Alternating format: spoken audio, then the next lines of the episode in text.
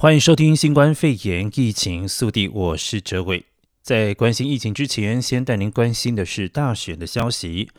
美国总统大选第二场也是最后一场辩论会在昨天落幕，有许多的分析师认为整个过程了无新意。不过，彭博资讯专栏作家伯恩斯坦形容，从民主党候选人拜登的辩论会中的发言可知，拜登将是一个传统的自由派民主党籍的总统，严肃看待他的任务，并且会设法解决问题。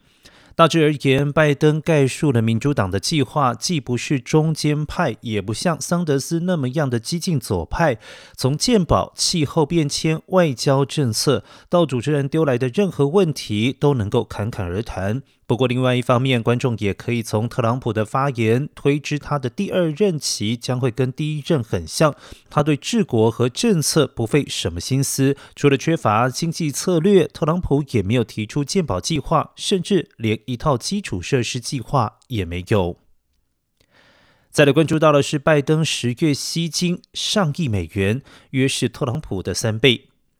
民主党总统候选人拜登阵营在十月上旬募得的竞选经费大大胜过总统特朗普阵营。路透社的报道，拜登在十月一号到十四号募得约一点三亿美元经费，约略是特朗普阵营四千四百万美元的三倍。不过，拜登这一段期间的支出是特朗普的两倍多。现在在美国电视台上更常见到的是拜登的政治广告，而特朗普在多数的全国民调落后拜登，但是在数个摇摆州，两人的差距变小，可能成为胜负关键。而报道指出，拜登有赢弹优势，也不一定能够胜选。二零一六年，民主党总统候选人希拉里烧钱打选战，但是最后却是特朗普当选总统。再来关注到的是，超过四千七百万选民已经投票，超越了二零一六年选前的总人数。距离十一月三号登场的美国总统大选还不到两周的时间。根据美国选举计划会诊的资料显示，已经有超过四千七百万美国选民投下选票，超越了二零一六年大选提前投票总人数。而许多的州扩大邮寄投票和亲自投票的规模，作为新冠肺炎疫情大流行期间安全的投票方式。而加上选民渴望影响共和党籍总统特朗普的政治前途，都带动了这一股提前投票潮。美国选举计划的佛罗里达大学教授麦唐纳预测，投票人数可能将高达一亿五千万左右，创下新高，也代表着百分之六十五的合法选民创下一九零八年以来的最高投票率。然而，特朗普对于邮寄投票屡屡发出攻击，显示出共和党在邮寄投票方面得到较少利益的迹象。而在透过政党通报选民登记资料的各州当中，民主党人寄回选票的数量约为共和党人的两倍。关心在地消息，加州的就业市场有复苏的迹象。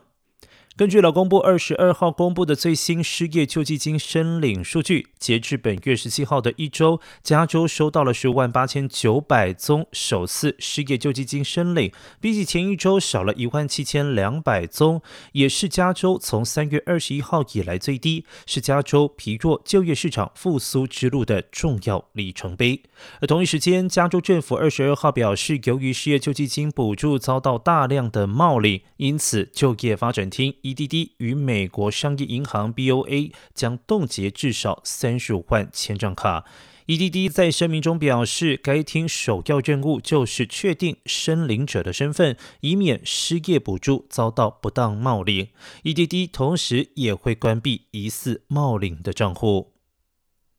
继续带您关心在地的疫情数据。洛杉矶县昨天新增了三千六百例新冠肺炎确诊病例，以及十八例的死亡病例。由于最近几天的数据报告系统出现技术问题，昨天报告的三千六百例新增病例当中，有两千例属于积压案例，而官方将会继续改进系统，预计在未来几天将会收到更多积压的测试结果。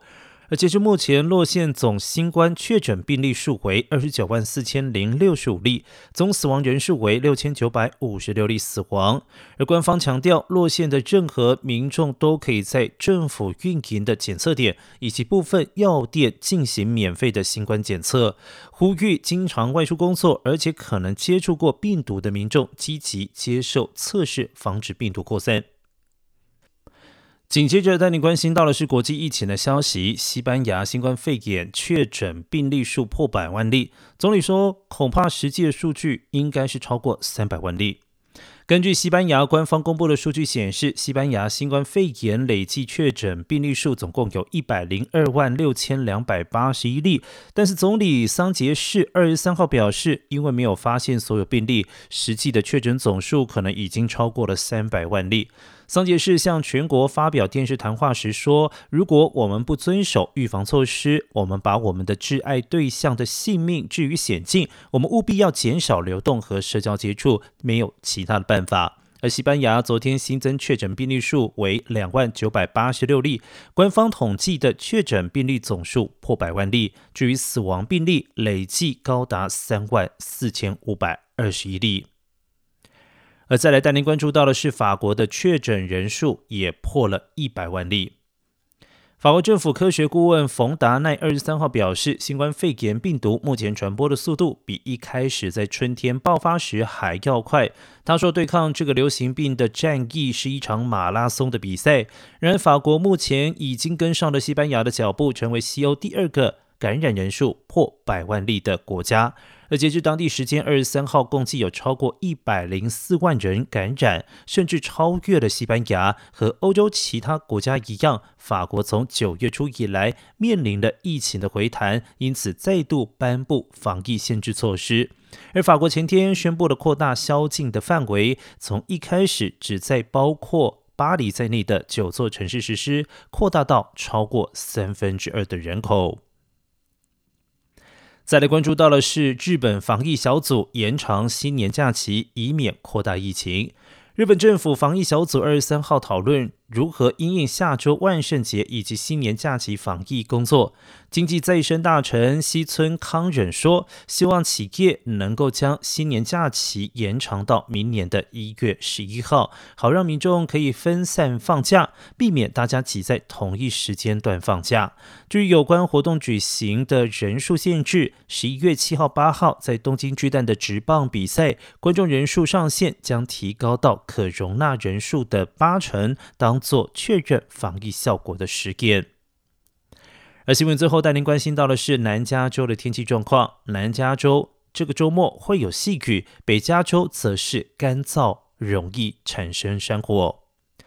南加州经过了数个月的山火袭击以及创纪录的高温之后，随着低气压系统逼近，凉爽多云而且零星细雨的气候将会维持到本周末。不过，干热的圣塔安娜风下个礼拜将会再度重返，届时风速将有可能达到中度到强度。而根据国家气象局指出，周六和周日降雨几率为百分之二十到百分之三十，气温约为华氏六十度左右的凉爽天气。由于从上个季节以来，南加州就没有出现过降雨，最近几天将会出现浓雾，还有潮湿的路面，尤其是往返山路以及山区公路驾驶要格外的小心。此外，气象局表示，北加州干燥气候将会持续到下个礼拜，而气温也会升高，几乎是没有降雨的机会。